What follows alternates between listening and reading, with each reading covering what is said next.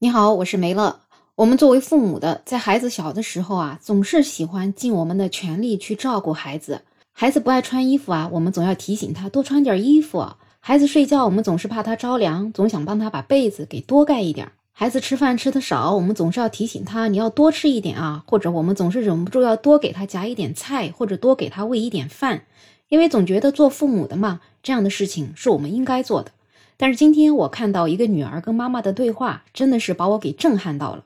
这是一个妈妈发在网上的一个帖子，她说她跟她六岁的女儿在外面吃饭，然后呢，她就不停的给她夹菜，让她多吃一点。女儿就说：“妈妈，你怎么总爱伺候人呢？”那妈妈就说：“你还小啊，所以妈妈要照顾你啊。”女儿就特别跟她强调说：“你这是伺候，可不是照顾呢。”那妈妈就问她：“照顾和伺候有什么不同呢？”他女儿想了想就说：“照顾就是我不会做的事儿，你帮我做；伺候就是我明明自己可以做的，你还要帮我做。”就比如说夹菜，我又不是不会夹菜，你在不停的给我夹，那就感觉是伺候了。不知道你听到这样的说法是什么样的感觉？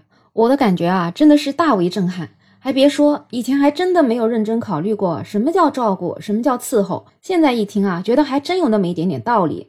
确实是啊，如果一个人他失去了生活的能力，或者说小宝宝很小的时候，他没有能力照顾好自己，那我们作为家长，作为父母的，那去照顾他是应该的。但是等他有能力了，他可以自己吃饭了，可以自己选择穿什么样衣服了，可以自己去洗澡，可以自己做自己喜欢的事情的时候，如果我们还要过度的去帮助他，好像这就真的不是一种照顾了。被这个小孩一说吧，可能有的时候还真的是一种伺候也说不定。想想伺候这个词的定义啊，好像它确实不是那么积极向上的，有一种被动被迫的感觉。咱们就说那些古装剧里面。那些地主富人家边上总要站一个仆人，哎，这个仆人就是用来伺候他的，帮他端茶倒水啊。你说他自己是不会端茶倒水吗？他肯定是会的。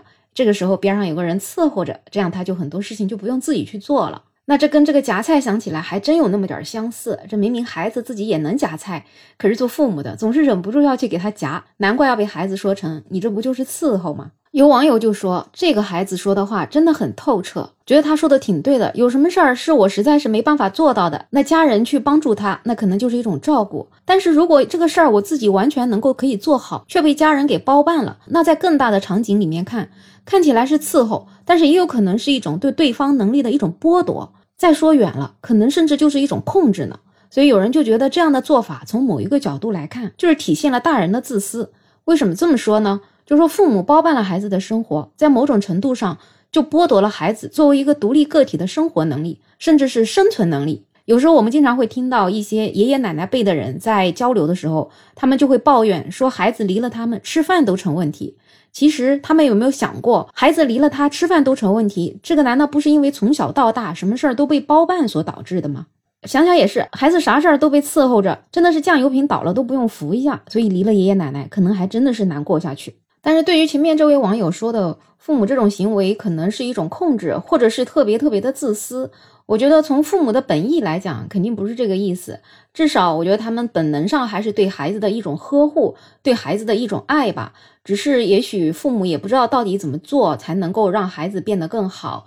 所以他就在他的能力范围之内，就觉得什么事情都要去照顾孩子，都要去提醒孩子，就包括孩子长大了之后，也要提醒他，你这个穿衣服冷不冷啊？咱们经常说的，哎呀，有一种冷是父母觉得你冷，确实是啊，父母总是担心孩子好像没数，即使孩子到八十岁了，如果他一百岁的父母还健在的话，可能还会担心他的日常起居。这我觉得其实某种程度上就是父母对孩子的一种爱，只是可能表现的方式不是那么的成熟，或者说不是那么符合现在孩子的一些需求吧。因为现在的孩子嘛，就是更多的希望跟父母之间能够有一些边界感，希望能够有自己独立的空间。其实要在以前，我们谁会去区分这种所谓的照顾还是伺候呢？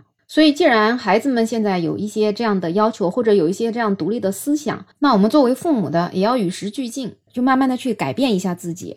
因为有的时候我们过度的保护、过度的呵护，可能对孩子来讲不一定完全是好的，甚至在有一些程度上，可能会让孩子们做事的时候会有一点战战兢兢、毫无自信，或者是毫无乐趣。就是有任何事情，他都会想到，哎呀，我做这个事儿是不是会受伤啊？就比如说我要去爬个滑滑梯，家长在边上可能就会担心，哎，你要小心啊，宝贝。其实这个时候他就会慢慢变得很胆小，很多事情他就不愿意去探索，更加不愿意去冒险。甚至有的时候性格都会发展到很内向。之前我有一个亲戚的小孩，我们一起出去玩，当时小孩在上中班，其实那个时候小孩还蛮有自己的天性的，很活泼，很可爱。但是他一个中班的小孩，他的妈妈在整个旅程当中对他真的是照顾的无微不至，吃了饭总要问他你有没有吃饱啊？如果感觉他没有吃饱，他还一定要再给他喂两口。或者孩子可能觉得热了，就把衣服脱了，他就会很担心他又着凉，所以他又要帮他把衣服披上。然后在山里面爬山的时候，其实小孩完全是没有问题，能够爬得动的。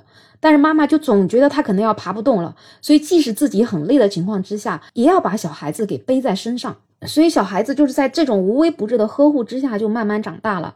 长到现在，孩子上小学了，我在看到小朋友的时候，就发现他已经没有以前那么会释放自己的天性了。小孩子就变得相对更文静、更内敛、更内向一些了。我不知道这样的发展对小孩最终是好还是不好，但是从我的角度，我更喜欢以前那个开朗、敢为所欲为的小女孩。所以我觉得我们做父母的，可能有的时候真的自己确实没有意识到自己对孩子的是溺爱呀，还是疼爱呀，到底是伺候啊，还是照顾啊？